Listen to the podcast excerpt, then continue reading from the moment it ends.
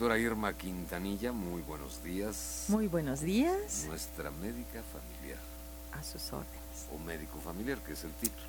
Pues, Así te recibes como médico. Sí, médico familiar, especialista en medicina familiar, terapeuta familiar. Realmente hay, hay situaciones que, que, ya ahora ya están muy confusas. Antes decía, se, se debe decir presidente, ahora se puede decir presidenta. Presidenta. Entonces, pues cada quien lo toma según se quede en, en, el, en la información.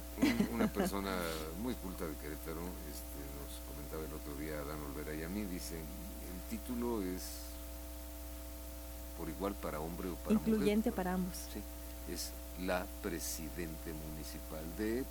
Claro, claro. La gobernador del estado, en caso que lo hubiera, en fin. Dice, es el, es, es el título. Entonces, pues ya ha habido muchos debates. Yo te ¿eh? digo, doctora Irma Quintanilla, muchas gracias. problemas. si nos metemos a que el doctorado, que esto es. Por eso pongo especialista en medicina familiar. Irma Quintanilla, nuestra especialista en medicina familiar, traes un tema que se llama el sexting. Así es. Es un anglicismo que se refiere al envío de mensajes sexuales. Coquetos, más allá de la coquetería. Sí, eróticos. Eróticos. Alguien podrá decir pornográficos. Pornográficos pudiera ser. Claro, claro, claro. Bueno. Y esto se hace por medio de teléfonos móviles Sí. y por computadoras. Por computadoras. Realmente el, al acto se le llama sexteo. Sexteo. Así es. Y, y en, y en pocas palabras, el sexting, el sexting es un exhibicionismo online. Es exhibicionismo. Sí, por supuesto. Sí, por supuesto. Y creo que hay estudios que tratan de, de validar. Y bueno, se respeta, se respeta cada, cada investigación, pero hay que verle en qué grupos Ajá. se hacen. Sí. Eh, Desde 2005 en Estados Unidos, en Nueva Zelanda, en Reino Unido, ya estaba hablándose de esto. En nuestro país todavía no. En, en México, ya de los últimos años para acá, ¿qué podemos decir? De 2015 con más fuerza. Con más estamos, fuerza, sí. estamos en 2017. Ujú. Y hay estadísticas, ¿no? Que por ejemplo, aquí en, aquí en México, ¿en dónde se ha incrementado? En las escuelas secundarias. El 8% de los jóvenes eh, es en escuelas secundarias. De este, el 60% se los envían a novios o a novias, el 11% a desconocidos y el 80% de estos son menores de edad. Eh, el 75% son mujeres. Son mujeres. ¿Qué, ¿A qué se debe esto? Dicen, cuando no sé quién soy, solo me queda imitar. Ajá. Eh, Las grandes, las grandes este, potencias son las que lanzan y como ahora está tan globalizado a través de los medios de comunicación, de las redes sociales, entonces yo veo que hacen algo y creo que es lo adecuado. Y, y yo no sé eh, tomar conciencia esta parte tan importante de cada quien, desde donde actúa, si desde su esencia o desde su vacío, y entonces empiezan a hacer lo que, lo que otros hacen. Sí. Y por eso en México tendemos mucho a repetir, porque hay De esa... imitación. Exactamente, hay eso de que si allá se, se ponen el aretito, ahora ya es el también, aretito, que si el corte, que si la raya. Por eso decimos, cuando no sé quién soy, solo me queda imitar. Solo me quedé imitar. ¿Qué pasa en estos grupos? El- se presentan los adolescentes. Estos adolescentes que su, su característica, una de sus características es la necesidad de ser vistos y aceptados por sus iguales. Y sus iguales son sus amigos, sus novios, sus compañeros. Pares. Sí, y si alguien se les presenta en, en, la, en la red con una imagen de adolescente, de jovencito, por supuesto que no van a tomar en cuenta si a lo mejor es un adulto el que está eh, mandándoles y solicitándoles una foto. Incluso entonces es peligroso, No, por supuesto. altamente peligroso, Muy no solamente peligroso. para la persona, sino para la familia también. Por supuesto, y aquí a- a- tendríamos que ver que el adolescente también tiene miedos e inseguridades. Sí. Apenas está tratando de mostrarse a sí mismo y ya se quiere mostrar a los demás a través de esta parte. Por supuesto que hay un desequilibrio. Si hablábamos que el equilibrio individual depende de la, del empoderamiento y este empoderamiento tiene, tiene que ver con lo que pienso, digo, siento y hago, pues no estoy tan empoderado todavía. Estoy en la construcción de este de esta identidad que yo que yo tengo. Medio Ando, exacto, pero por mi cuenta, no por lo que hicieron mis padres, por lo que hicieron mis padres fue muy bueno. Tiene que ver con autoestima. Ahorita es una, un periodo muy vulnerable en los que empiezan las hormonas y entonces el barrito, el, el, medio gordita, el todavía no, no doy el estirón, chaparrito, todas esas características que no acepto de mí me hacen como muy vulnerable en mi autoestima y requiero que alguien me valide. Y entonces para que me validen tengo que mostrar lo que los demás no ven que tengo bien y que yo creo que por ahí eh, eh, van, va, voy a sentirme vista y valorada o visto y valorada. Por supuesto que, que este pobre empoderamiento lleva a los jóvenes a empezar a actuar eh, conforme los demás les dicten eh, y no nos hacemos responsables. ¿Qué pasa? Hay gente que es muy ingenua, los adolescentes, por mucho que veamos que tienen esa lucha de poder y todo, detrás de esa coraza lo que hay es todavía una inseguridad importante. Eh, eh, confían en la gente, pero en sus iguales, desconfían de la autoridad, desconfían del poder, posición, pero confían de quien cree que, que le dice, ah, yo te quiero, y entonces eh, les piden algún, alguna fotografía y, dice, pues yo confío, ¿no? Y no ve todas las repercusiones.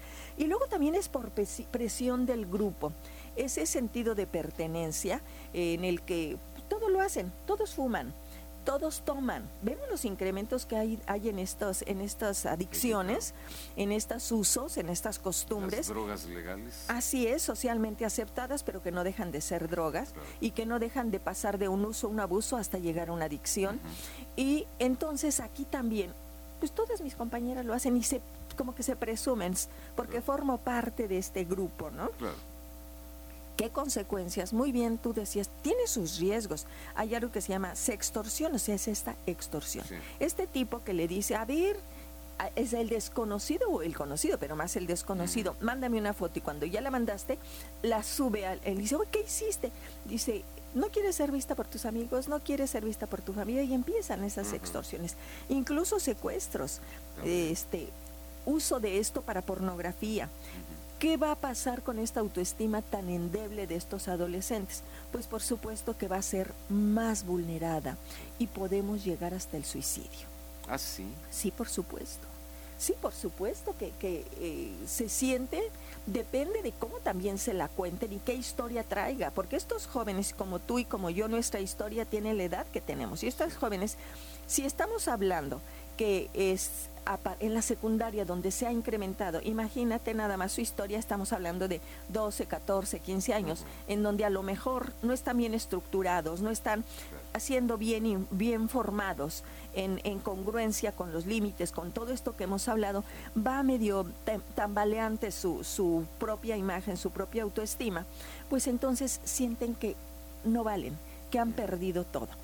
Y depende también cómo se los cuenten las personas que se enteran, ¿no?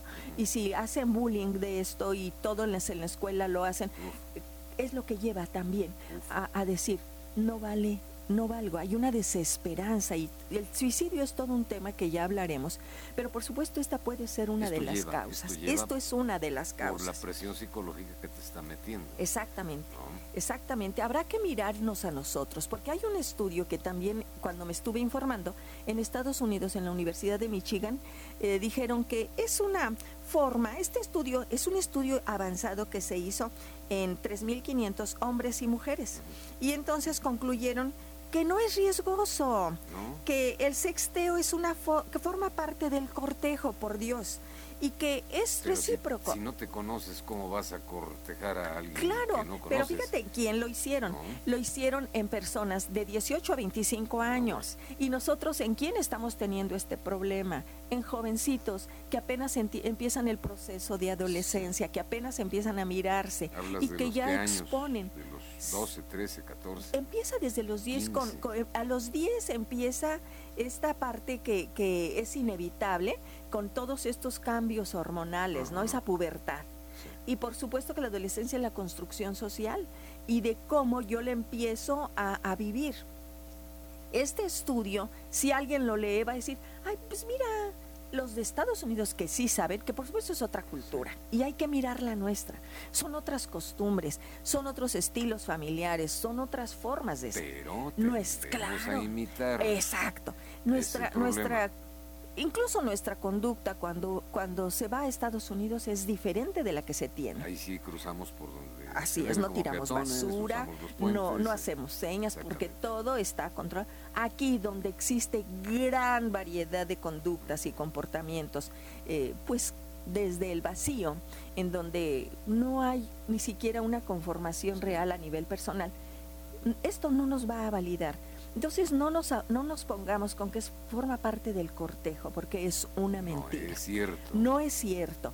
Hay que poner muchísima atención como padres que está, cómo estamos estructurando a nuestros hijos, cómo los vamos acompañando en esta etapa en la que ellos empiezan a verse como alguien independiente de nosotros, cómo los vamos a empoderar. Oye, doctora Quintanilla, Irma, pero también como padres tenemos que meternos a estudiar.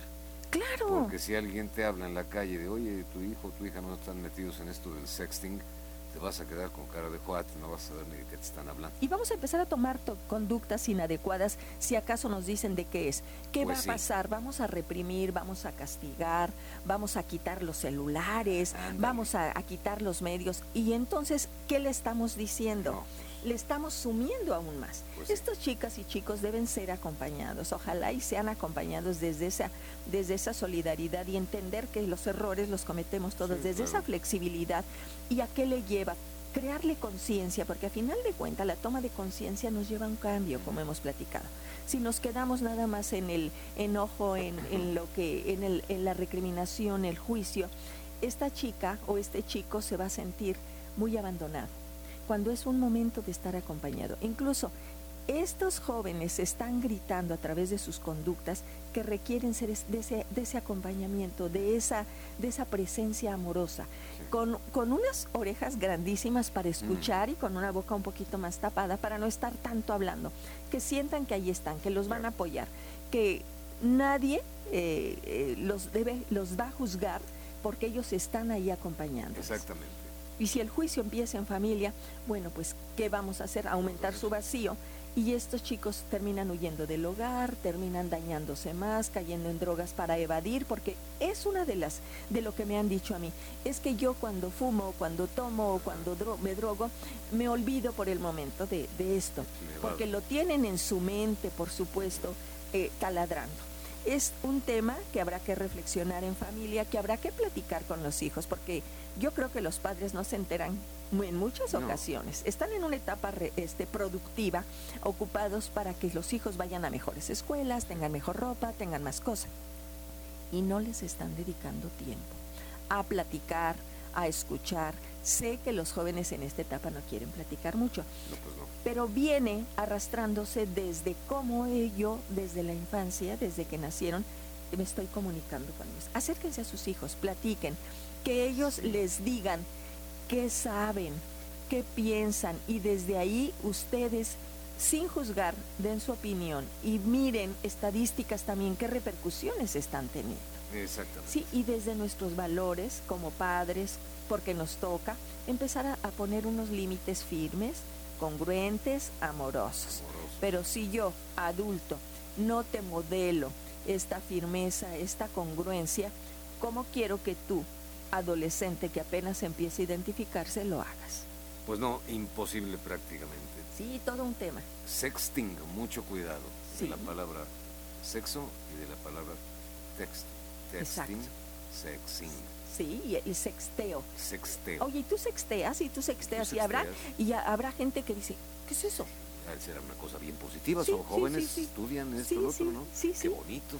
No, definitivamente no es, de verdad no es sano esta parte. Hay que ver el, el pudor, hay que ver el respeto a uno mismo, hay que ver, incluso ni en matrimonio se ha dado, y, y he tenido en terapia, parejas que se intercambiaban en esta forma eh, sus, sus, eh, este, sus afectos. Sus afectos. Y cuando llegan a divorciarse, los publican. No Dios, ¿qué está pasando? Todo lo que esté guardado en una gráfica y todo lo que subas a internet se volvió público. ¿Secretos de más de dos? No, no, no, no, no, aquí no hay secretos. Aquí si yo te lo mando a ti pues con todo eso, y ya, puede todo mundo acceder a eso y no se borra, se queda. Puedes borrar el teléfono, pero si ya tú lo publicaste, pues ya se perdió. Ya se perdió. Por ahí está. Entonces, de verdad, habrá que tomar conciencia de qué estamos modelando en nuestros hijos, cómo estamos acompañándolos y qué nos toca como padres eh, eh, en, en, este aspecto. estudiar, papás. Y si no, pues aquí está Irma Quintanilla, nuestra médico familiar, para orientarnos. ¿Dónde te encuentro? Eh, los invito a visitar mi página www.saludintegralvidifamilia.com y en el 442-129-9838. De verdad, si no es conmigo, en las escuelas hay psicólogos, hay conferencias, cada primer miércoles de cada mes en el colegio médico tenemos conferencias para orientar a los padres. Acudan, por favor, para que escuchen en voz de expertos, de gente que maneja estos temas. Eh, ¿Qué pueden hacer? Infórmense, porque de verdad, Internet es una herramienta, pero no nos confiemos en todo lo que dice. Es para bien y para mal. Sí. Está la dualidad siempre. Siempre. Como en el ser humano. Así es. Irma, pues acompáñame a despedir esta emisión de ABC Diario de viernes 9 con un minuto. Pepe Gómez, muchísimas gracias a todos los participantes también. Gracias y aquí estamos a las 13 horas con la segunda edición. Adán Olvera, Sergio Magaña, me despido. Cuídense mucho, por favor. No griten, no corran, no empujen.